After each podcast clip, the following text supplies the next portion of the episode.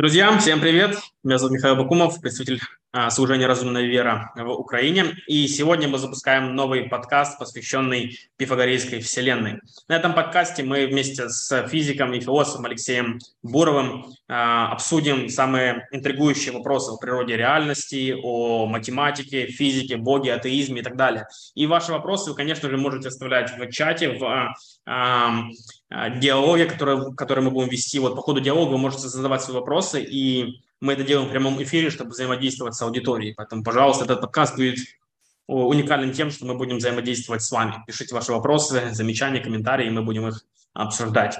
Алексей, рад вас видеть. Как ваши дела?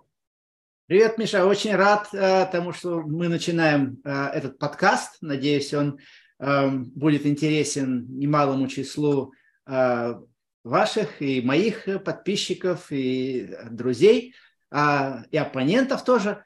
А, я хотел сказать пару слов о названии. Значит, название «Пифагорейская вселенная» – это мы придумали с моим сыном Левой э, уже, когда это было? Это было в 15 да, это было в 14 или в 15 году, и мы написали с ним э, текст «Генезис Пифагорейской вселенной», и этот текст э, получил приз Foundational Questions Institute, и, насколько мне известно, на конкурсе этого института, и как философская статья, и, насколько мне известно, это единственная теистическая статья, э, которая получала какой-либо приз за все годы, а их уже примерно лет 15 прошло с основания этого института. То есть мы прошли через какую-то стенку, нас признали те люди, которые теистов никогда не признавали, никогда не награждали.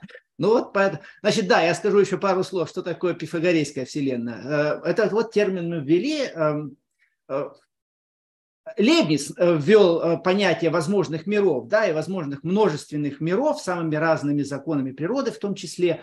Но это понятие долго оставалось таким каким-то сугубо философским, а сравнительно недавно, лет 30 или 40 тому назад, стало обсуждаться в контексте физиков – идеям э, мультиверса или множественных вселенных э, как возможно существующих в каком-то смысле, да, не взаимодействующих или, может быть, как-то взаимодействующих. В общем, эта идея пошла в ход в физике и в разных своих проявлениях. И стали обсуждаться вот законы, стал обсуждаться вопрос уже среди физиков, почему все-таки законы нашей Вселенной столь специфичны, тонкая настройка пошла и так далее, но мало кто обсуждал, э, и до сих пор мало кто обсуждает вопрос познаваемости нашей Вселенной. А, что законы специфичны не только, что они допускают существование жизни, живых существ и в том числе мыслящих существ, доходящих в своем развитии до мышления. Но эти же законы, этими же мыслящими существами мы их с, моими друзьями Аркадиевым и Цвеликом называем сапиенсами, не антропосами, чтобы антропосы это все-таки люди, а мы называем сапиенсы, это как некоторый общий термин, живые мыслящие существа, вот чтобы не понимать под словом живые, вот это сапиенсы. И вот законы познаваемые для сапиенсов не только допускают существование сапиенсов, но допускают развитие сапиенсов до такого уровня, то им становится доступна значительная часть фундаментальных законов природы. Вот это означает, что Вселенная является пифагорейской. Вот. А по имени Пифагора, и мы немножко о Пифагоре сегодня поговорим. Вот а, и мой блог «Пифагорейская вселенная» называется, куда я приглашаю всех, а, не мой блог, а мой YouTube-канал, куда я приглашаю всех желающих. Вот, так что вот э, пифагорейская вселенная – это некоторый термин, который, я надеюсь, будет приживаться, в том числе и благодаря нашему подкасту. Спасибо большое. Да, очень, очень интересное а, описание. И а, я думаю, что сегодня мы сделаем такое общее введение в какие-то основные понятия, термины, для того, чтобы мы в дальнейшем могли более детально останавливаться на разных аспектах этого всего. Поэтому давайте начнем с наших таких а, общих понятий. Вот а, сегодня наша тема называется «Вклад математики в картину мира». И вот что такое вообще математика? Да. Может быть, Миш, а, ну, я предлагаю все-таки чуть-чуть еще на один шаг вперед. Mm-hmm. И что такое картина мира? Да? Еще более общая категория. Ну, что это такое? Нужна ли она? Зачем она нужна? Вот э, мы живем в мире, где суще... доминирует экспертное знание. Вот ну, как, куда ни, ни, ни, ни пойди, везде ты увидишь эксперты. От людей, чинящих крыши водопроводы, до людей, решающих вот такой класс математических задач, а не другой, людей, специалисты в этой области, а не в той. И вот знание, оно так вот распределено. И в этом смысле оно такое уже гигантское знание о мире, вот накопленное человечеством, что без, даже и безумно думать, что кто-то может охватить хотя бы ее малую часть. Но мы рождаемся в этот мир, приходим и растем, взрослеем, стареем, и потом покидаем этот мир, оставляя кого-то или не оставляя э, кого-то после себя. И нам вообще-то хотелось бы понять какие-то самые главные вещи, э, самые большие вещи, куда мы вообще пришли, что такое этот мир, откуда он взялся, как так получилось, что мы здесь появились. И самое главное, может, кто мы такие вообще в этом, кто мы такие вообще, и, и кто мы такие в этом мире, есть ли у нас какая-то миссия в этом мире, какие-то суперзадачи, есть ли какой-то смысл.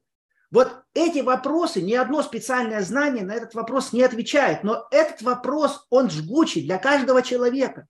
Есть люди, которые говорят, что без этого вопроса можно обойтись, это, так сказать, предрассудки прошлого. Вы занимаетесь каким-нибудь полезным делом, э, старайтесь жить покомфортабельнее, по, получше, не, не, не мешать э, достигать тех же целей вашим соседям, как-то помогать соседям, быть добрыми соседями. И этого достаточно, что человек слишком мал для того, чтобы он не обладает ресурсом, не обладает средствами для того, чтобы достоверно, убедительно, доказательно ответить вот на эти вот большие, как можем назвать, предельные вопросы бытия, предельные вопросы мира. Такая точка зрения присутствовала всегда. Она еще идет с античных времен. Она называется, в целом это ее можно назвать скептической точкой зрения. Ну, как бы вот э, недоверие к разуму, недоверие к возможностям человека ответить на эти вопросы.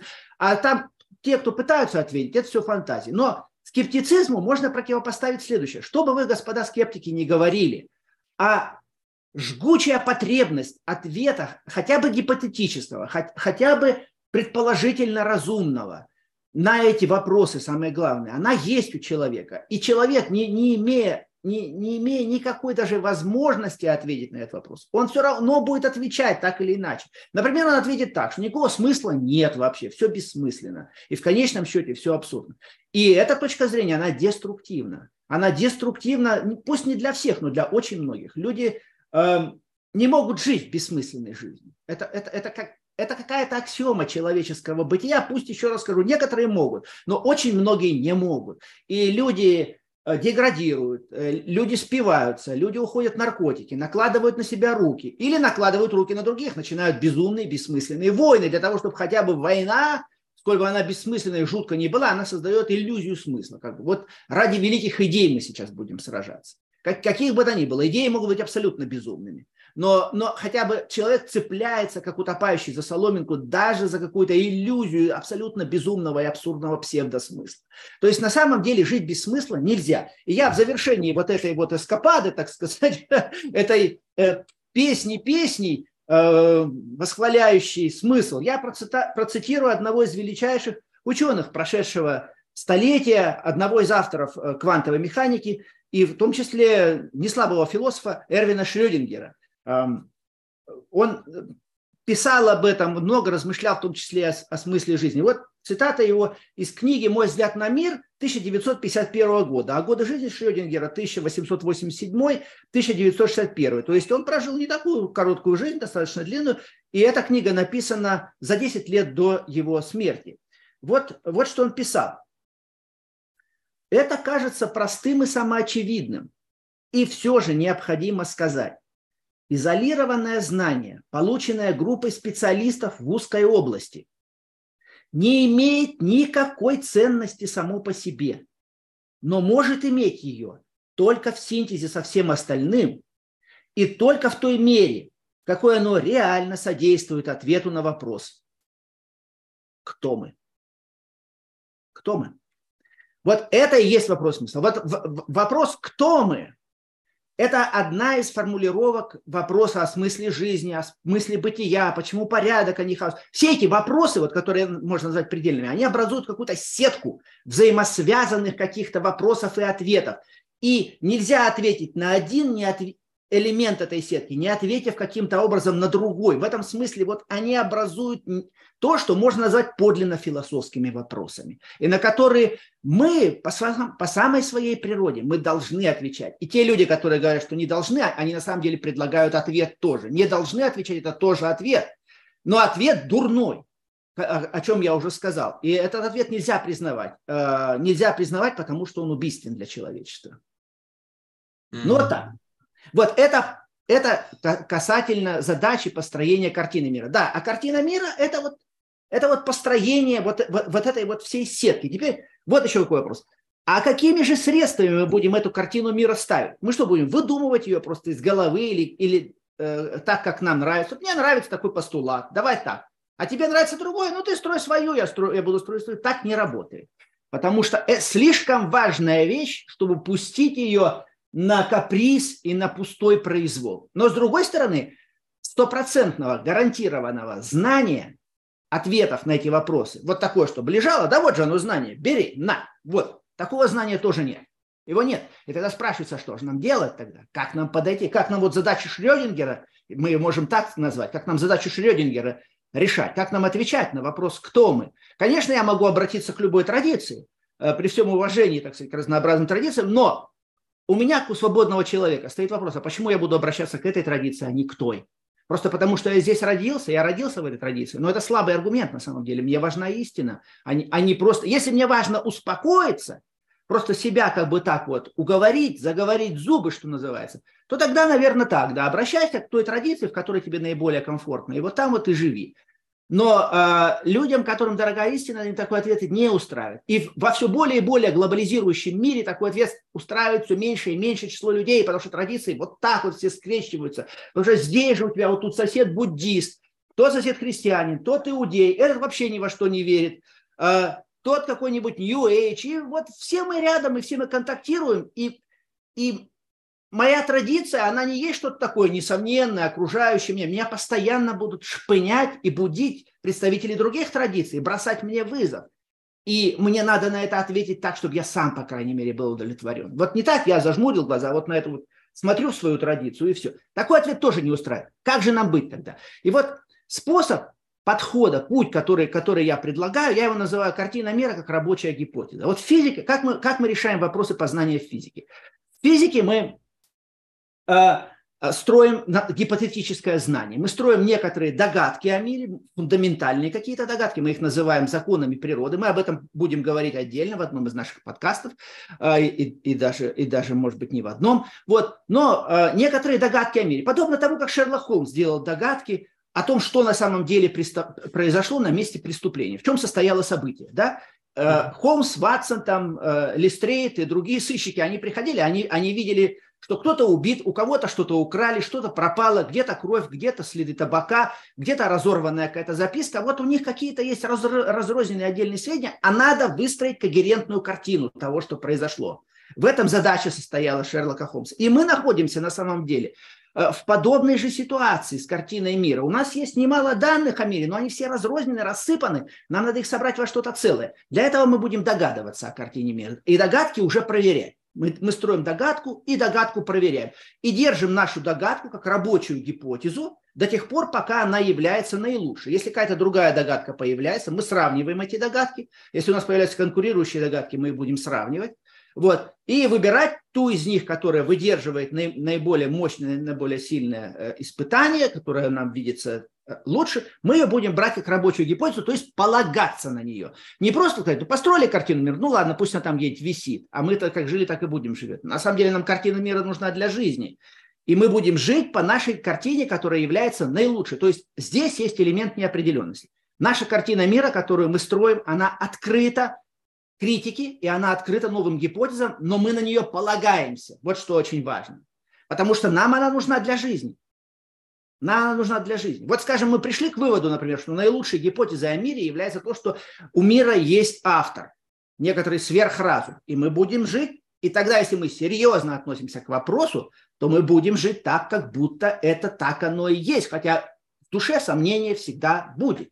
Э, и мы это сомнение не собираемся глушить ничем. Мы его оставляем, пусть оно будет. Мы будем постоянно проверять. Мы открыты к обсуждению, диалогу, но мы живем так, как будто Бог есть. Это паскалевская на самом деле. Блес Паскаль, э, его пари, он и предлагал атеистам э, и скептикам, к которым он обращался, жить так, начать хотя бы жить так, как будто Бог есть. Ведь это же гипотеза, как убеждал Паскаль, она является лучшей.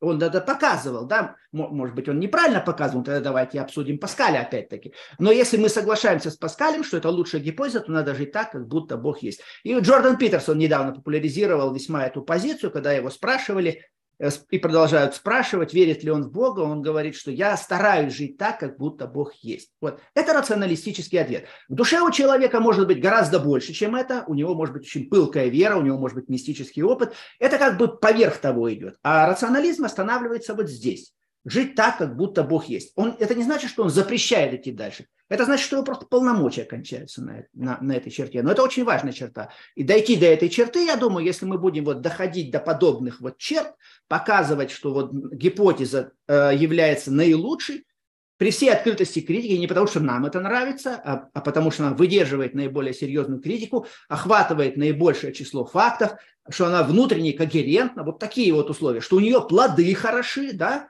по плодам их узнаете их, вот э, плоды социальные плоды, психологические плоды хороши. Вот все эти факторы, все эти обстоятельства, этические, все эти факторы, все эти обстоятельства привлекая, мы видим, что какая-то гипотеза является наилучшей, философская гипотеза, гипотеза картины мира, мы говорим, мы будем на нее полагаться. Вот это рационалистическое отношение к делу. Да? И я думаю, что мы попробуем, вот мое предложение в наших подкастах, пройтись по разным аспектам реальности и как бы этот пазл собирать из разных элементов. Вот сегодня мы, э, сколько у нас еще времени там будет, я не знаю, мы пока все, все, все еще вводная такая часть, да, э, сегодня мы начнем разговор о математике, да.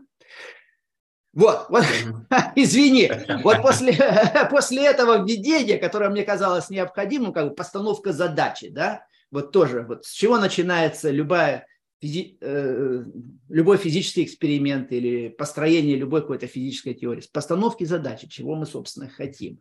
Да, вот это супер задача, которая, я думаю, объедин, будет объединять все наши э, подкасты. Теперь, э, теперь вот к твоему вопросу, что такое математика? Переходим к математике. Значит, все, все, всю остальную часть этого подкаста, сколько там у нас времени, э, мы поговорим э, о том, что такое математика и каков ее вклад вот эм, в этот пазл, который мы собираем, пазл картины мира, да, вот это прямо буквально вот из всяких вот таких вот элементиков мы попробуем его собирать. Но э, я, э, вот я замечал, немало встречал в жизни людей, э, умных людей среди гуманитариев, очень умных людей, много понявших, много осмысливших людей, любознательных, то, которые говорили – не, математику я со школы не, не любил. Я вообще не понимал, что это такое. Это, это что-то за пределами моего ума. Я вообще, у меня ум, наверное, гуманитарный. Вот. Я думаю, что в большинстве случаев это происходило из того, что людям не повезло с учителем математики. И как-то они закомплексовали в детские годы на, э, на математике. Ну и, и на физике потом тоже пришлось комплексовать, потому что они очень тесно связаны между собой. И так оно, в общем-то, и не разрешилось. Возник какой-то невроз на, на, на почве математики. Ну вот, может быть, кому-то уже и поздно этот невроз снимать, но кому-то, может быть, будет и полезно. Я, я хочу сказать, что мат... Э, главная трудность в усвоении математики – это в непонимании того, что это вообще такое. Вот о чем это. Вот э, в учебниках и там где-нибудь в Википедии или еще где-нибудь там, если искусственный интеллект спросить, э, то один из самых популярных ответов на вопрос, что такое математика, это наука о числах и фигурах. Ну вот это на уровне школьной математики. А, чем, чем этот ответ э, этот, этот ответ не очень хорош. Он, он слишком школярский. С одной стороны, в нем есть часть правды, потому что математика исторически начиналась именно с этого, с с понимания чисел и фигур, их свойств. Но с другой стороны, во-первых, этот ответ э, неудовлетворителен, потому что математика далеко ушла с тех, с тех, так сказать, античных и средневековых времен, и современная математика эм, имеет множество объектов, которые она изучает, много-много более широкое. Я даже не буду их называть, эти объекты, чтобы не пугать наших слушателей, но их много больше. Это отнюдь не только числа и фигуры. Раз. А с другой стороны вопрос, а что же объединяет эти все объекты? Что объединяет все математические объекты в одно? Почему мы их называем все математикой? Вот а, а, иногда говорят, иногда говорят, что математика имеет дело с абстракциями, разными абстракциями. Но это, э, это объединяет все. Числа, фигуры, это же не те числа и фигуры математика изучает, которые вот я вот там по линейке начерчу. По линейке начерчу, это какой-то будет не идеально. Математика идеальные вещи изучает, идеальные числа, идеальные фигуры, другие идеальные вещи. Но математика изучает далеко не все абстракции, далеко не все идеальные вещи. Например, справедливость, да, вот идеальная абстрактная вещь. Или красота.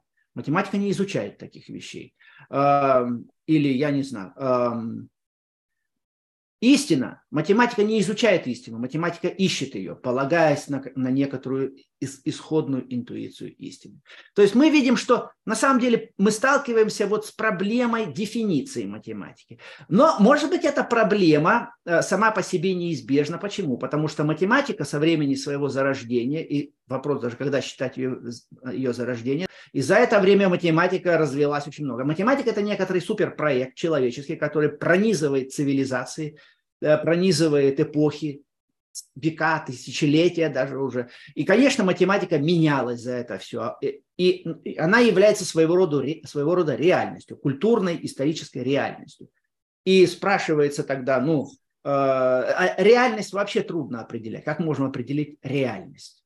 Мы можем давать определение, дефиниции, это вопрос формальных систем. Если у нас есть формальный... Вот треугольник, да, если у нас есть понятие линий, точки – то мы скажем, треугольник – это фигура, которая образуется при пересечении трех линий прямых. Ну вот э, можно давать, да, вот опираясь на базовый лексикон той же геометрии, мы можем дать дефиницию треугольника. Но дефиницию самой математики мы дать, не, дать крайне затруднительно. Мы можем только ее пояснять. И вот за пояснениями, может быть, обратимся к одному из самых выдающихся математиков в истории математики, который был одновременно выдающимся философом, Рене Декарт. Вот Рене, он, у Рене Декарта есть дефиниция математики. Она такая, что математика имеет дело со сколь угодно длинными цепочками ясных и отчетливых истин. Вот такая дефиниция математики. Со сколь угодно длинными цепочками ясных и отчетливых истин. Вот сама эта дефиниция, она опирается на декартовское понятие ясных и отчетливых истин. Что такое ясные и отчетливые истины по Декарту? Ясные и отчетливые истины – это такие в, в ложности которых, ложность которых мы даже представить себе не можем. Вот эти ясные и отчетливые. Если мы можем как минимум представить себе э, ложность утверждения, то оно уже не является по Декарту, вот по, по, по тому смыслу, который он вкладывал в это понятие, оно уже не является ясным и отчетливым. Ну вот примером ясных и отчетливых истин Декарт математика. 2 плюс 2 – 4. Вот это ясная и отчетливая истина по Декарту, ну потому что мы даже представить себе не можем, как 2 плюс 2 могло бы быть 5 или 3,5 или что-нибудь еще. Оно с необходимостью 4. И нам это очевидно. И вот цепочки таких вот абсолютно очевидных, несомненных, ясных и отчетливых истин, которые можно нанизывать сколь угодно длинно одно на другую и приходить из некоторого логического пункта А какой-то логический пункт Б с этими ясными отчетливыми истинами, который далеко отстоит от А, потому что там цепочек много. Каждое звено цепочки, оно самоочевидное, и в нем нельзя усомниться. Но когда ты одно, одно звено цепочки на другое нанизываешь и нанизываешь, и уходишь далеко, то, то не должна накапливаться никакая ошибка.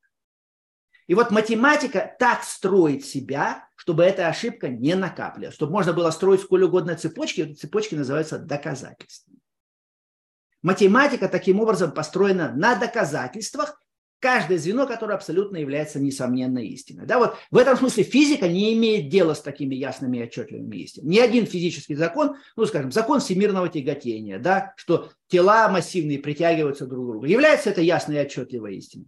Нет. Потому что мы можем представить мир, где тела отталкиваются друг от друга или просто проходят друг мимо друга. Мы вообще не понимаем, что это такое. Это какое-то эмпирическое обобщение. Эмпирические вещи вообще не являются ясными отчетливыми истинами, потому что эмпирия нам непонятна. Мы видим что-то, мы видим цветок, он голубой, он растет. Мы можем представить мир, где этого цветка нету вообще. Или что там вместо цветка там заяц сидит на этом месте, или, или, или камни разложены, или еще что-нибудь. То есть эмпирический мир в этом смысле сразу выпадает. Эмпирические суждения не могут быть суждениями математики они не являются ясными отчетами. Они являются все проблематичными, сомнительными. Могло быть так, могло быть иначе. Мы не понимаем, почему... Э, ну, скажем, с математикой тоже можем сказать, что мы не понимаем, почему 2 плюс 2 4. Так сказать можно. Но, но для нас это несомненно. В этом смысле математика опирается вот на эти ясные отчетливые суждения, как на некоторые точки опоры. И эти точки опоры она берет из, из базовых интуиций разума как такового. Вот еще что очень важно.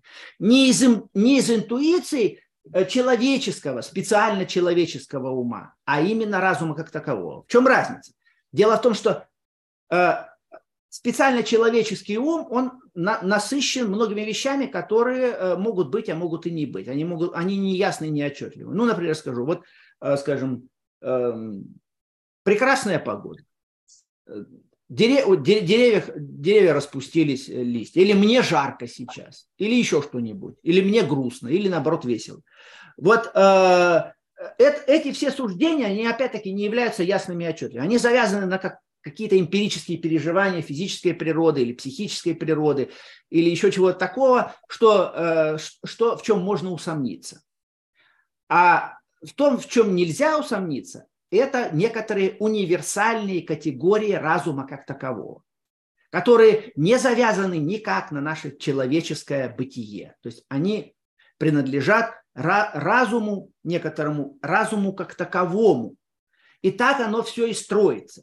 И числа и фигуры, которые, с которых начиналась математика, это числа и фигуры, с которых, которые э, не связаны с тем, какими способами мы считаем, эм, умеем ли мы считать или не умеем. Это некоторые объективные вещи. 2 плюс 2 – 4. Это не зависит от того, хочу я считать, умею ли я считать, э, засыпаю ли я при чтении, или я прекрасно, так сказать, бодрствую, могу гораздо более сложно делать. Оно объективно так. Вот из такой интуиции, из таких интуиций стартует математика. И если кто-то скажет, например, ну мы, вы утверждаете, что оно объективно так, но это что только в вашем уме или в уме там еще других людей, но, а может быть это все вам только иллюзия кажется. Может быть все-таки математика вся принадлежит сугубо человеческому чему-то.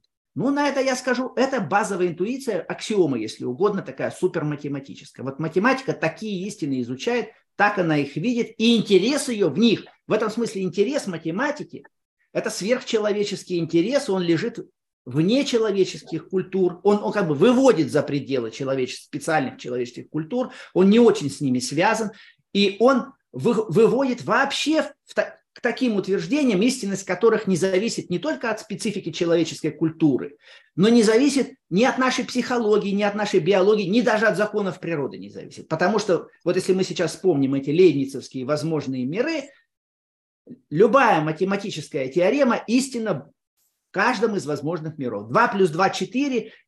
Истинность этого утверждения не зависит от того, действует закон всемирного тяготения или, или какой-то другой закон вместо него действует, или отталкиваются тела, или притягиваются. Есть э, как какие-то существа, способные осознать, что 2 плюс 2 – 4, или нет таких существ, 2 плюс 2 все равно объективно 4. Оно 4 и до человечества, оно и будет и после человечества, оно, оно атемпорально. В этом смысле вот истины разума, они вневременные. 2 плюс 2 – 4 – это утверждение принадлежит чему-то такому, где нет времени. Время не властно над этим утверждением. Время тут ни при чем.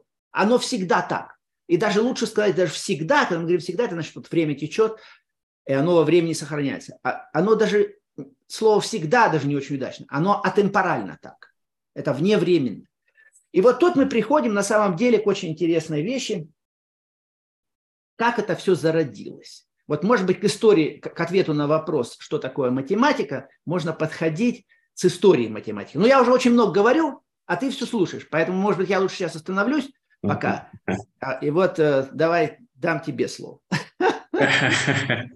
Да, увлекательный действительно рассказ, что забываешься немного.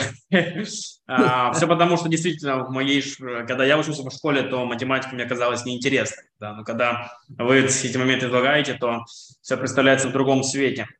А, ну вот, вот такой момент. Давайте обсудим некоторые, некоторые возражения. А, вот э, говорят, например, что логика, логика как как Декарт считал, да, что это некоторая тоже незыблемая наука, как в принципе математика, они тесно связаны. Но сегодня есть там ряд ученых, которые, например, занимаются тем, что развивают некоторую не классическую логику. И они утверждают, например, что закон противоречия работает, а, не противоречие работает не везде. Или там есть, например, в квантовой механике, а, когда закон причинности не работает, или есть там этот пример с котом Шрёдингера и так далее. И они говорят, что вот эти все примеры заставляют нас усомниться в незыблемости законов логики. Нельзя ли от возражения применить к законам математики, сказать, что ну вот на каком-то базовом уровне это работает, но как общий закон природы реальности, может быть, это не так уж и работает. Угу. Да. А, ну, что это можно сказать? Можно сказать, что математика основана на, если угодно, на аристотелевой логике, на простой, и она как была такой с самого начала, она такой, в общем-то, и остается. А другие логики, которые возникают, их можно рассматривать как некоторые конструкты, которые имплицитно на самом деле основаны на той же аристотелевой логике. Просто они говорят, что мы категорию истинности теперь введем вот так, а не иначе, но, но когда они рассматривают, например, им надо ответить на истинность того или иного утверждения, которое они делают, и они э, теоремы это доказывают, свои собственные теоремы они будут доказывать, опираясь на аристотелевскую логику. Но э, э, можно много высказывать сомнений, но я сейчас э, хочу еще раз подчеркнуть один очень важный факт, что математика зарождалась, росла и остается до сих пор, э, опираясь на аристотелевское понимание истинности или ложности и на, на, на очень простые принципы логики. В этом смысле можно задать еще вопрос, является ли логика э, математическим э, частью математики, или она является чем-то другим, она не математическим, математической дисциплиной, или она не является математической дисциплиной. Вот здесь надо различать просто базовую логику типа аристотелевской и э, математическую логику, которая есть раздел математики и в которой формулируются теоремы математической логики. Возможно, это теорема Гёделя, например, известная. Это, это, это теорема математической логики. То есть есть специальная математическая дисциплина, отдельная область математического интереса, которая называется математическая логика. Это одно а есть просто логика, на основе которой математики доказывают теорему. Вот математики заняты доказательством теорем. Это основное, э, основное дело, то, что объединяет все математики, вот эти вот цепочки выстраивания, да, вот этих вот абсолютно точных, э, безукоризненных цепочек. Это то, чем они занимаются. И эти цепочки связаны, вот этот вот материал, что ли, который связывает цепочки, э, это та же самая Аристотелева логика. Те доказательства теорем, которые мы можем найти, скажем, в древней, у Евклида у того же, в самом старом, так сказать, э, компендиуме математического знания, который, который до нас дошел, в общем-то, целиком. Вот, все эти доказательства точно так, они в школьных учебниках э, присутствуют, как, как присутствовали тысячу лет назад, они так присутствуют в античное время, э, так, так и сейчас. И по эти, эти же доказательства, они работают, они, они столь же верны сейчас, как и тогда. Они были верны в исламском мире в средние века, они были верны в эпоху Возрождения, они верны сейчас.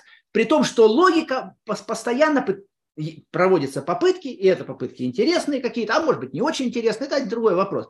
Но математика основана вот на логике. Но логика, с другой стороны, сама по себе, я не думаю, что ее можно считать разделом математики, потому что она, во-первых, общая всем, а во-вторых, логически, в математике, собственно, есть некоторая мотивация, о которой можно, можно поговорить еще отдельно. Математик, главная мотивация математики – это все-таки в создании некоторых красивых математических объектов, доказательства красивых теорем. Математика – это сугубо э, эстетическое дело на самом деле, об этом тоже поговорим. И она тесно связана с религией еще добавок ко всему, это еще один важный аспект.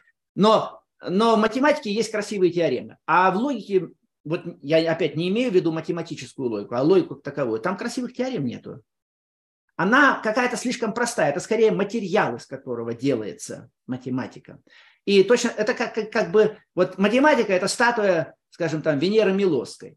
А логика – это камень, из которого эта статуя вытесана. Камень сам по себе не является скульптурным произведением искусства. Произведением искусства является Венера Милосская, вытесанная из этого камня. Вот примерно так, так мне видится отношение между математикой и логикой. Mm-hmm. То есть логика сама по себе не является тогда математикой. Это, это, это материал. И материал может быть инструмент, вот, но, но не плод математической мысли, не, не то, из чего математик стремится выти, вытесать э, свое, изваять свое чудесное произведение, найти свою, свою прекрасную теорему. Mm-hmm. Тут, тут, тут, я не знаю, может быть, вот в контексте нашего этого подкаста было бы интересно сказать еще о связи математики и религии. На самом деле это, эти связи очень глубокие и очень содержательные. Я не знаю, ну, вот это я предлагаю, так сказать, э, двигаться дальше. Либо, если ты хочешь, мы можем поговорить о чем-нибудь другом сейчас. Угу. А, да, мы можем об этом поговорить. Я предлагаю просто перед этим рассмотреть еще несколько вопросов, которые мы пришли, угу. которые мы, Давай, э, пришел в чат. А, вот ага. математика – это из разряда точных наук. Основа мироздания – это измерительные функции. Вот, согласны ли вы с этой идеей? То есть, что основа мироздания – это измерительные функции. Но такого термина я не встречал, измерительные функции. Э, я не знаю, что, что автор вопроса имеет под этим в виду. Mm-hmm. И, и само понятие основы мироздания, оно тоже до, достаточно расплывчато. То есть я не очень понимаю, что автор хотел, в чем состоит, собственно, вопрос. Mm-hmm. А, mm-hmm. Поэтому, может быть, автор переформулирует позже свой вопрос, и мы к нему вернемся, да? Mm-hmm. Хорошо, следующий вопрос. А, если математический мир идей существует в сознании Бога, то там находятся и сложные, и хаотичные математические формулы? Вау, вот это хороший вопрос. Это, это, это хороший вопрос. Значит, э, давай, но э, тут очень важно, что если, если математический мир находится в уме Бога, а, вот я, я хотел бы вот эту позицию, это, это если вначале, вначале прояснить, откуда идет эта идея. Дело в том, что вот только мы говорили, что математические истины, они атемпоральны и они совершенны. Они, они вообще э, принадлежат как бы уму как таковому или разуму как таковому. Но поэтому вот когда мы спрашиваем, где это место, что ли, которому принадлежит математика, ведь математика не принадлежит физическому миру, она не принадлежит только лишь нашему ментальному миру. Она нами, истинные математики, они математиками открываются. Это значит, что они где-то есть. Вот есть мы открыли и увидели, вот она, да. И вот есть некоторый универсальный, объективный ум, э, совершенный, который является вместилищем математических истин. Э, ну, это и есть ум Бога, да, вот так понятого вот в этом аспекте, с этого угла, с математического. То есть гипотеза ума Бога как вместилище математических истин, она необходима для возникает при понимании математики, при рефлексии над математикой. Что она такое? И она играла очень важную роль исторически также, потому что именно мотивацией математики с античных времен, от того же Пифагора, и даже на самом деле раньше, э, мотивацией изучения математики был некоторый способ причастие божеству, причастие божественным совершенным мыслям. То есть люди открывали в некоторых абсолютно точных и универсальных э, истинах разума, они их открывали как божественные мысли. А как их иначе еще понять? Э, которые существуют сами по себе. Это в, в этом смысл, скажем, объективный идеализм, весь так называемый объективный идеализм, как большое философское направление, он на самом деле вышел ведь отсюда. Вот, поэтому математику и, и можно только понять, либо, либо это вообще никак мы не будем понимать, мы скажем, б, мы не знаем, что это такое, мы вот чему принадлежит математика, мы не можем сказать. Но если мы попытаемся все-таки как- как-то ответить на вопрос, а математика, она где вообще, чему она принадлежит, то это божественный ум. И это, этот ответ не просто логически состоятелен, он и исторически адекватен. Он задает ценность математики, занятие математики как особого причастия божеству. Я называю это пифагорейским причастием. Вот, в отличие от христианского причастия, да, оно не противоречит, это просто другое, это другой способ как бы вот человеку подойти к Богу. Вот с этой стороны еще можно подойти. Вот, поэтому да, математика, математика принадлежит уму Бога, а, но, но, но, но будем ли мы приписывать также и любые математические суждения, они только красивые.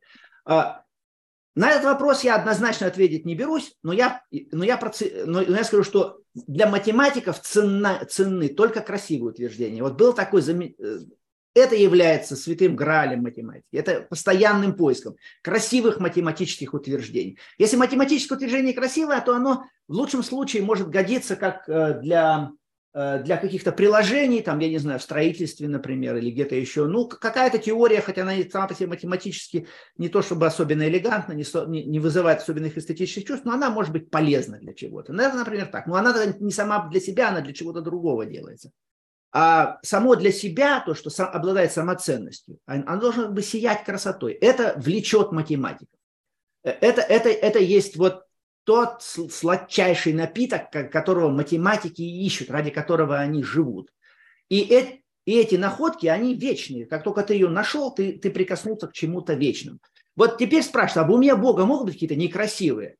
Я не знаю, я, я, я бы не стал здесь ни на чем настаивать. Я думаю, что если они и есть, то как бы, ну, потому что Бог может помыслить все, что угодно. Если скажу, что нет, что Бог не может их помыслить, может, но они не представляют, видимо, для него тоже ценности, как они для математиков не представляют ценности. Они как бы есть, там и есть, как бы лежат где-то в каких-то глубоких подвалах, я бы так предположил, что у Бога все есть, в том числе и некрасивые математические движения, но они лежат в каких-то глубоких подвалах, и он ими не особенно интересуется. Ну, если надо, возьмет. Я, я бы так сказал. А, хорошо. Давайте тогда вот перейдем к вопросу религиозной мотивации к математике. Вот. И у нас уже осталось много времени. Я думаю, этот вопрос мы еще успеем раскрыть. А мы можем потом еще продолжить этот разговор о математике в следующий раз. Да, надеюсь, конечно. Там много чего остается интересного, что так вот в раз все и не выскажешь. Вот Э, математика удивительнейшим образом, и об этом люди плохо, мне, мало кто отдает себе в этом отчет, насколько тесны связи между математическим, э, между математикой и э, религиозными поисками человечества. Вот начать даже с, с истории, если с незап... математика вообще ее можно сказать, что она с незапамятных времен идет, как некоторое искусство землемеров, архитекторов, Э, там, людей, которые вообще занимаются какими-либо расчетами для практических нужд. Да, вот, например, там владелец виноградника, он осматривает виноградник и прикидывает, а сколько же ему понадобится амфор потом для вина, чтобы вино все, ну, вот такого, и сколько он может выручить Э, денег потом при продаже этого вина, и что он сможет потом купить, сможет ли он там какой-нибудь новый сарай себе построить на участке на эти и так далее. Или там какой-нибудь властитель думает, так, вот у меня территория такая, сколько я налогов могу собрать, какую армию я смогу вооружить. Вот эти все такого рода расчеты, они какие-то ну, с незапамятных времен. В этом смысле математика, как некоторое практическое искусство счета, расчета, проектирования, оно, а, она э, уходит своими корнями, как говорится, во время она, как иногда называют. Куда-то там какое-то далекое прошлое, которое мы и проследить не можем. Вот. Но есть э, среди разных практических задач э, человеческих одна, которая резко выделяется по сложности и по важности. Выделялась всегда, в общем. И она, эта задача, играла решающую роль для математики. Это строительство храмов. Вот из всех задач математики, самые трудные, самые крутые задачи возникали с незапамятных времен. Вот в этой области. Потому что храм – это сложное, это уже в древнейшем... Люди всегда стремились выстроить храм предельно впечатляющий, чтобы он поражал воображение. Для этого он должен быть сложным, эстетически безукоризненным, восхищающим и удивляющим. Вот ведь каким должен быть храм. И оно ведь и до сих пор так. Ведь самые интересные здания в любой город, старый город, я имею в виду, поезжай, любой, любой страны, любого народа. И самые красивые здания если, вот, э, у этого народа – это храмы. Это всегда храм. И так оно всегда было, потому что храм должен быть таким. Но для того, чтобы построить такое впечатляющее, грандиозное, восхитительное здание, его надо спроектировать правильно. Это, и это всегда было колоссальным вызовом. Надо, чтобы все, чтобы у тебя все сошлось, чтобы у тебя там ничто не перекосилось нигде, чтобы у тебя не получилось так, что вот здесь, а, а, а, а выход такой, что ты как бы должен какими-то косыми путями. То есть все, все должно быть гармонично и прекрасно. И, и это трудно, это все выдержать, потому что это трехмерно, это сразу трехмер, э, телеметрические задачи, они гораздо сложнее геометрических. В этом смысле были другие задачи, скажем, там, землемеров. Но задачи землемеров на, на колпак, э, на два колпака проще, чем задачи архитекторов, а храмовых архитекторов. Не тех, которые избушку на курьих ножках спроектируют, а те, которые спроектируют храм. Например, такой храм, как, как скажем, дворец минойских царей, вот этот лабиринт, так сказать, в котором по, по легенде жил Минотавр, где Тисей по нити Ариадны туда шел и победил там Минотавра. Где, да, вот, э, и ведь это реальный храм, он, он раскопан, он был раскопан в 20 веке, это потрясающие сложности. А египетские пирамиды, им 5000 лет уже самым древним пирамидам. А ведь это сложнейшие изнутри конструкции. И они должны были быть такими, а, для того, что, в том числе для того, чтобы запутать возможных расхитителей сокровищ. Расхититель сокровищ должен был потеряться в этом лабиринте, внутреннем лабиринте пирамиды, потеряться и запутаться. Вот где еще один, один лабиринт. Вот. А они так строились и так продумывались. И это, и это ставило очень трудные задачи. Вот математика росла прежде всего из религиозного запроса на храмовое строительство. Это корень математики, это, это ее мотивация. Она сразу имела священную мотивацию, она сразу теснейшим образом была связана с задачами религиозными, и поэтому математикой сразу занимались жрецы. Это был отдельный жрец-эксперт, который вот мог эти все вещи рассчитать. Он был причастен свя- свя- священному. Вот те математики, которые были землемеры, они не были причастны, хотя тоже могли быть, потому что на самом деле, э, на самом деле э, землемер не должен был обманывать, а для этого ему нужна была некоторая высшая санкция. Э, это не просто какая-то там человеческая, а это как бы божественное дело, установить границы правильные, как бы вот человек должен быть благословляем чем-то, и как бы это должен быть человек, имеющий доверие. Землемер, землемеру э, э, это, это тот человек, которому можно доверять. А, а для этого он должен был связан тоже со жрецами, потому что ну, доверие, касающееся жизни, потому что если у нас там где-нибудь обмерит и обрежет наш участок, то, то мы, э, в общем-то, окажемся ну, не самой лучшей ситуации, наша семья будет обделена и несправедливость. И там, где землемерам переставали доверять, там вспыхивали гражданские войны, там преступность возрастала, и война всех против всех возникала. Вот. Поэтому и даже землемеры. Но архитекторы, конечно, это самый, самый высокий пилотаж математики. То есть математика возникала и коренилась сразу, с теснейшим образом связана с религиозными запросами э, человечества. Она имела исток свой вот такой религиозный. Недаром и о Пифагоре э, говорят, что он был в Египте, и там проходил некоторое, некоторое посвящение в математику. Получил он его от египетских жрецов. Это недостоверные сведения, но я бы этого не исключал. Вот это, это как бы одна связь математики с религией, она, она возникала из религиозных запросов, но, запросов, но она и оказывала э, сильнейшее воздействие на э, религиозную мысль. И вот тут, я не знаю, может быть, мы, наверное, уже приближаемся сегодня к концу. Я хотел за, закончить великолепной цитатой Бертрана Рассела, как раз об этом, о влиянии математики на религию. Э, из его истории западной философии статья Пифагор. И тем, тем нашим слушателям, которые эту стать, э, историю западной философии вообще, или хотя бы эту статью Пифагор из, истории западной философии Рассела не читали, я очень рекомендую. Это небольшая, небольшое отдельное эссе. Его можно прочесть независимо от всей истории. Эм, и оно потрясающе написано, это один из маленьких шедевров э, философских и историко-математических Рассела. Я поделюсь некоторыми цитатами оттуда. Да, написано было в 1900, издано в 1945 году «История западной философии», а сам Рассел, его годы жизни 1872-1970, он почти сто лет прожил, два года не дожил до Сталина. Я полагаю, писал Рассел, что математика является главным источником веры в вечную и точную истину, как и в сверхчувственный интеллигибельный мир, познаваемый разум. Всякое точное размышление имеет дело с идеалом, противостоящим чувственным объектам. Естественно, сделать еще один шаг вперед и доказывать, что мысль благороднее чувства, а объекты мысли более реальны, чем объекты чувственного восприятия. Мистические доктрины по поводу соотношения времени и вечности также получают поддержку от чистой математики, ибо математические объекты являются вечными и вневременными да, или атемпоральными. А подобные вечные объекты могут, в свою очередь, быть истолкованы как мысли Бога. А как еще иначе истолковать? Да? Отсюда платоновская доктрина, согласно которой Бог является геометром, а также представление сэра Джеймса Джинса, выдающийся физик, современник Рассела, о том, что Бог предается арифметическим занятиям. Здесь, в общем, Рассел это был человек, который любил, так сказать, приколы всякие. Вот тут Бог придается арифметическим занятиям представления сэра Джеймса Джонса. Это некоторый укол в адрес коллеги физика. Со времени Пифагора, а особенно Платона, рационалистическая религия, являющаяся противоположностью религии откровения, находилась под полным влиянием математики и математического метода. А вот дальше он говорит немножко о Пифагоре. Начавшееся с Пифагора сочетание математики и теологии – характерно для религиозной философии Греции, Средневековья и нового времени вплоть до Канта.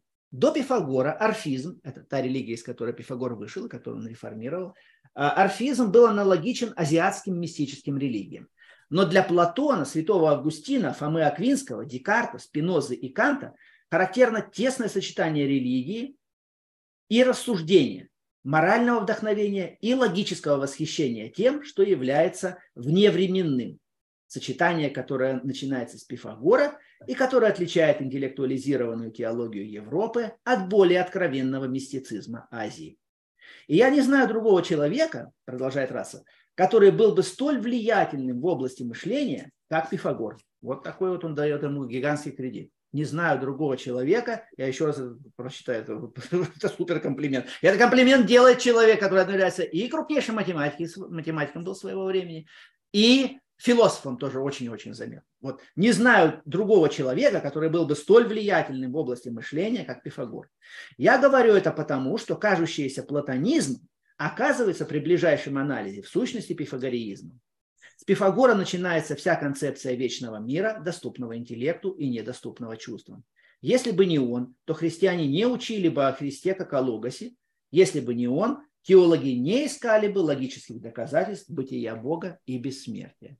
Вот это мощнейшая эм, оценка э, влияния математики на религию, на весь этот вот западный религиозный рационализм, который, который начинается еще до, до Христа. Он уже, он уже был очень силен э, во время того же Платона, а, а вот начало вот Рассел усматривает Пифагоре. Я думаю, что он прав. Но ну, мы поговорим об этом еще в следующий раз, я надеюсь. Сейчас, может быть, еще, если там есть какие-то вопросы, нам, наверное, mm-hmm. пора уже закругляться. Я не знаю, если вопросы есть, то мы можем еще поотвечать на какие-то вопросы.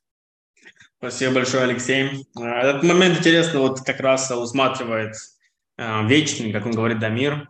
Э, ведь сам Рассел был атеистом, и вот интересно, как он объяснял вот эту проблему тех самых вечных истин, вечных идей. Вот, э, ведь они тоже нуждаются в неком основании, да. Э, и интересно, вот что атеисты часто недооценивают глубину. Э, Нет, дело следствий. в том, что раз, э, Миш, э, я бы не стал Рассела называть атеистом. Он говорил о себе, что он не христианин, да, вот у него есть э, книжка «Почему я не христианин», э, это да. Но атеистом он, насколько мне известно, себя никогда не называл, и было бы неправильно его так называть. Э, он был пифагорейцем, платоником в своей юности в молодые годы. Э, а во время Первой мировой войны Рассел отошел от платонических идей, как бы ценность, вот эту ценность прекрасных математических вечных э, конструкций, она несколько поблекла в его уме, и она поблекла, он сам пишет об этом, эм, эм, он сам пишет об этом, поблекла под влиянием ужасов Первой мировой войны.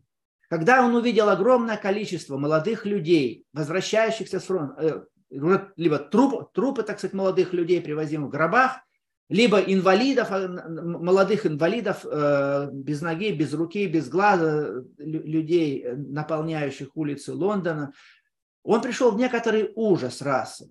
И вот этот ужас, который он, он, он видел, ужас вот этой вот разразившейся катастрофы, с одной стороны был его перед глазами, а с другой стороны эти прекрасные башни Э, из слоновой кости математические, вечные. И ценность этих башен поблекла. Она как бы поблекла. Знаешь, это вот часто, это так нередко бывает, что какой мне смысл заниматься вот исследованием этих башен, если тут вот такой ужас происходит? Надо как-то, как-то слишком большая дистанция между ними. Слишком как бы стало очевидным, что ты разбираешься этими башнями, ты никаким образом на этот на возможность такого ужаса не повлияешь. Поэтому надо решать какие-то другие вопросы, которые помогли бы хотя бы предотвратить возможность такого ужаса в будущем или остановить его сейчас. И он в этом смысле вот отошел от ценности математики под влиянием вот ценности вопиющ, предотвращения и преодоления этого вопиющего ужаса, который перед ним раскрылся. А, что же касается бытия Бога, он никогда не говорил, что он не верит в Бога. А, он высказывался осторожнее. Вот. Некоторые его высказывания можно вполне расценить, расценить как теистические. Скажем, он высочайшим образом отзывался о Платине. А Платин это уж никак не атеист, да? это неоплатоник. Эм, его вот картина вот э, этих с эманациями, это один из любимых философов Рассела. Вот. Но Рассел, во что Рассел не верил, это в то, что Бог, если то, что Бог есть, Рассел допускал на самом деле. Это была его, я думаю, это была его рабочая гипотеза, хотя он не очень любил об этом говорить уже, особенно вторую часть, э, позднюю часть своей жизни. Вот. А, но эм, я думаю, он, скорее всего, понимал, что, это, что без этого как бы не обойтись, пазл не складывается. Но он говорил следующее, что э, Богу вряд ли сделать до человека. Ну вот перед лицом опять этого ужаса. Это, это, это все та же ситуация Иова, который усомнился, что Богу есть дело до человека или что Бог справедлив. Это так часто случалось. А примерно такой же ситуации, вот, скажем, эм, Стивен Вайнберг, например, покойный. Его главные аргументы были э, проблема зла. И, и вот Рассел, как он описывает свою духовную эволюцию, это то же самое. Вот проблема зла, наверное, это самая большая проблема, которая не то, что доказывает людям, что Бога нет, а доказывает, особенно мыслящим людям, глубоким людям, она скорее демонстрирует на каком-то эмоциональном каком-то уровне, что ну если он такое допускает, то мне нет до него дела. Как Иван Карамазов, на свой билет я пошел. Mm. Есть ты, нету, наверное, есть, ну какое мне дело, если, ты, если ты допускаешь вот это. Вот, mm-hmm. вот, вот, вот это. Рассел описывает примерно. Mm-hmm. Ну, это интересный момент про его убеждения, потому что, например, есть знаменитые диваны Коплстона и Рассела о существовании Бога, и там, ну, исходя из них, я бы сказал, что он не верил в некого персонального Бога. Персонального есть... не верил. В том смысле, что связь персональная между Богом и человеком нет. Богу нет дела до человека. Вот, вот, вот mm-hmm. в этом был Рассел убежден. Он в этом как бы вот на эмоциональном уровне он был убежден. Mm-hmm. Не, не на рациональном уровне, на эмоциональном. Просто, э, ну, я думаю, что многие философы, они, в принципе, верят в платонизм, и вот один из современных, например, Эрик Вилленберг, он, в принципе, тоже платонист, и он считает, что, там, например, ценности моральные, они тоже являются платоническими, как и другие вещи. И он не верит в Бога, кстати, тоже потому, что существует проблема зла. То есть поэтому он считает, что все эти вещи, они просто объясняются этими объектами, которые являются безличностными, платоническими.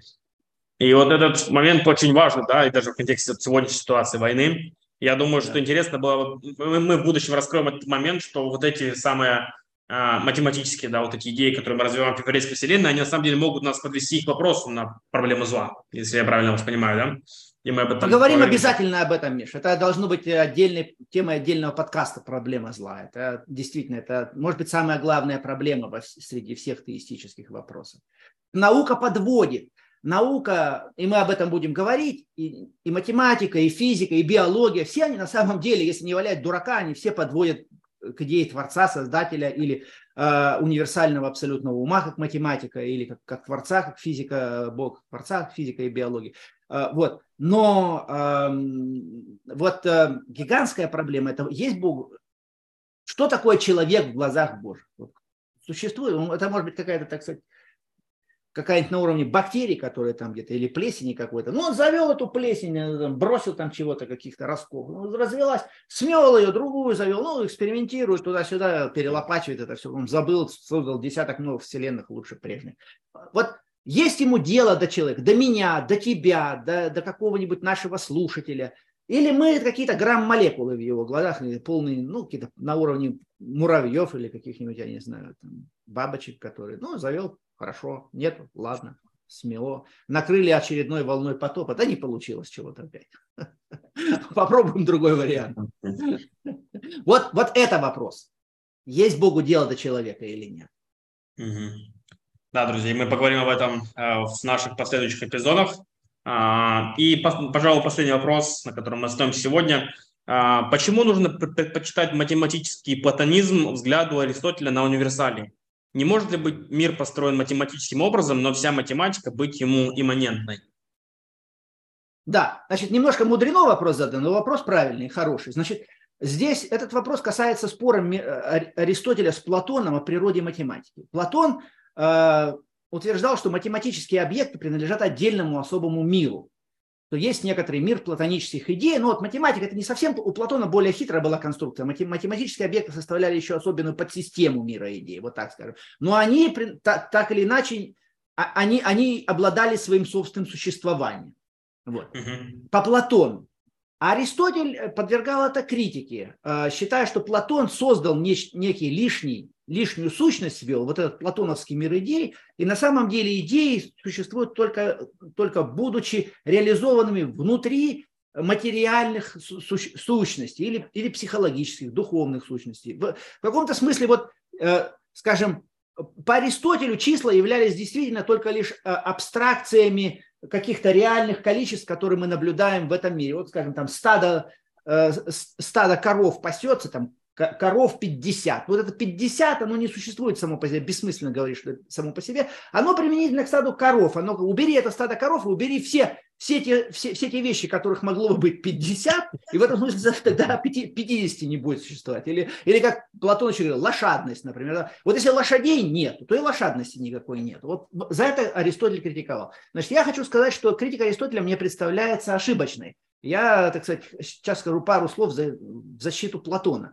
что мир идей все-таки необходим, по крайней мере, математических, я сейчас других не буду касаться, но математика сама э, по себе, как, как элемент платоновского мира идей, который больше, чем математический, но математика входит, с необходимостью возникает. Вот почему. Дело в том, что вся математика от античных времен, от Пифагора, как минимум, на самом деле, скорее всего, даже и раньше, но от Пифагора и дальше, она развивалась как некоторое особого рода созерцание и, и, и выстраивание знания об этих от, очищенных от эмпирического содержания сущностей. Вот возьмите любую теорему, даже вот одна из самых древних теорем, которая до нас дошла, теорема Пифагора. А, их две, кстати. Одна теорема Пифагора про пифагоровые штаны геометрическая, да, что сумма квадратов катетов равна квадрату гипотенузы, про прямоугольный треугольник. А другая тоже называется теорема Пифагора, э, арифметическая, что корень из двух не выражается в точности, не выражается отношением целых чисел. Вот это утверждение, что корень из двух не, не может быть в точности выражен отношением целых чисел, оно имеет очень элегантное доказательство. И я тем, кто э, немножко любит математические задачки, но этого этого доказательства не знает, я предлагаю в качестве головоломки подумать. Доказательство в одну строчку. Очень элегантно, очень красиво. И это, это кстати, старое, идущее от, то, ли, то ли от самого Пифагора, то, ли, то, то, то ли от, от его ближайшего окружения, мы этого установить не можем, но это сейчас даже для нас не важно. Вот это утверждение, теорема Пифагора, что корень из двух не выражается отношением целых чисел, оно справедливо само по себе, оно доказывается само по себе. Мы не спрашиваем, что это за корень из двух, это что это, длина гипотенузы какого-то треугольника? Да нет, это просто число. Это число, которое предположительно существующее, которое возведенное в квадрат даст двойку. Вот.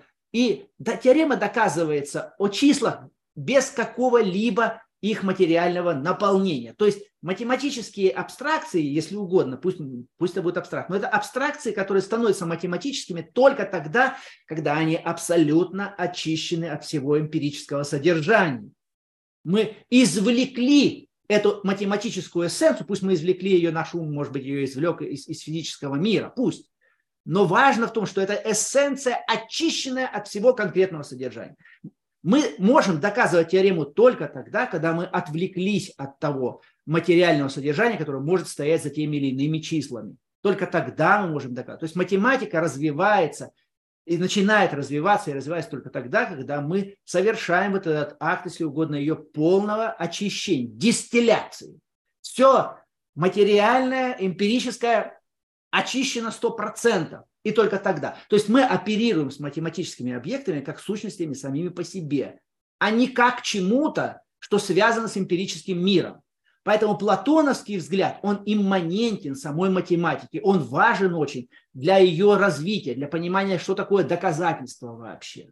А аристотелевский взгляд, он антиматематичен. И поэтому неудивительно, на самом деле, что все выдающиеся математики, великие математики античности, средних эпох, эпохи Возрождения, вплоть нашего времени, это платоники, явные или латентные. А вот аристотелианцев не, как не было, так, в общем-то, и нет. Я не знаю ни одного крупного математика, который бы сказал, что он разделяет взгляд Аристотеля на математику. По-моему, это несовместимые вещи. А если кто-то скажет, то только по ошибке, я думаю. Недомыслив, что значит, плохим пониманием Аристотеля. Ну, я только так. Но я не знаю никого. Я не знаю ни одного математика. Не только я не знаю. Вот э, Эндрю Вай, я процитирую одного из э, выдающихся математиков современных. Эм... А великие идеи. О, так. И тут надо определить, что я считаю великими идеями. Любая идея, которая способна заставить человека отказаться. Так, я прошу прощения. Эм... Это что-то у меня подскочило нечаянно. Эм... Так вот, э, Эндрю Уайлс, есть такой выдающийся английский математик, который доказал великую теорему Ферма. Э, доказал он ее пример, примерно 20 лет тому назад. И вот э, это один из самых крупных математиков сегодня. Эндрю Уайлс на, на вопрос о его мировоззрении сказал, что он платоник, и, и более того сказал, я не, среди моих знакомых математиков, друзей, кого я знаю, э, все платоники, я других не знаю. Ну вот, э, Так оно есть. И это не случайно. Это не просто вот какая-то случайная корреляция. Она имманент, платонизм имманентен самой математике. А Аристотель недооценил этого. Вот тут он недорефлектировал. Аристотель не понял вот этого момента. Удивительно, кстати. Мощный ум, но вот этого момента он не уловил. И в этом смысле его возражения Платону были не, угу. не выдерживают критики. Ну да, спасибо. Я действительно только задумался о том, что я тоже не знаю никаких математиков, которые были бы на стороне Аристотеля. Да. Поэтому это интересный момент, о котором стоит подумать. Uh-huh. А, что ж, спасибо, Алексей. Я думаю, это было интересное введение. И мы совсем скоро продолжим а, наш подкаст. То есть это будет регулярный подкаст, друзья. Поэтому присоединяйтесь к нам в следующий раз. А, пишите ваши комментарии, отзывы. И это такой очень а, способ вот получить действительно фундаментальные знания, не возвращаясь в университет, причем в увлекательной форме. Спасибо ну, большое, Алексей. Будем надеяться, что мы выдержим эту увлекательную форму. Ну, в общем, а, да, я не знаю, насколько фундаментальны эти знания. Я, я стараюсь, мы с Мишей и будем стараться, чтобы разговор наш был содержателен, интересен, важен. Вот. Но самое главное, я считаю, что мы попытаемся вот именно интересное, чтобы, чтобы разговор шел о чем-то очень важном и о чем-то интересном, исторически и логически, и с точки зрения картины мира. Опять-таки, э, наша главная задача – это выстраивать, э, собирать пазл картины мира. Вот решать задачу Шрёдингера. Угу. Спасибо большое. Друзья, оставляйте ваши отзывы в комментариях, делитесь этим видео, пишите ваши вопросы в комментариях или же Алексею, если у вас они остались, и мы продолжим совсем скоро. Э, пусть Бог вас благословит.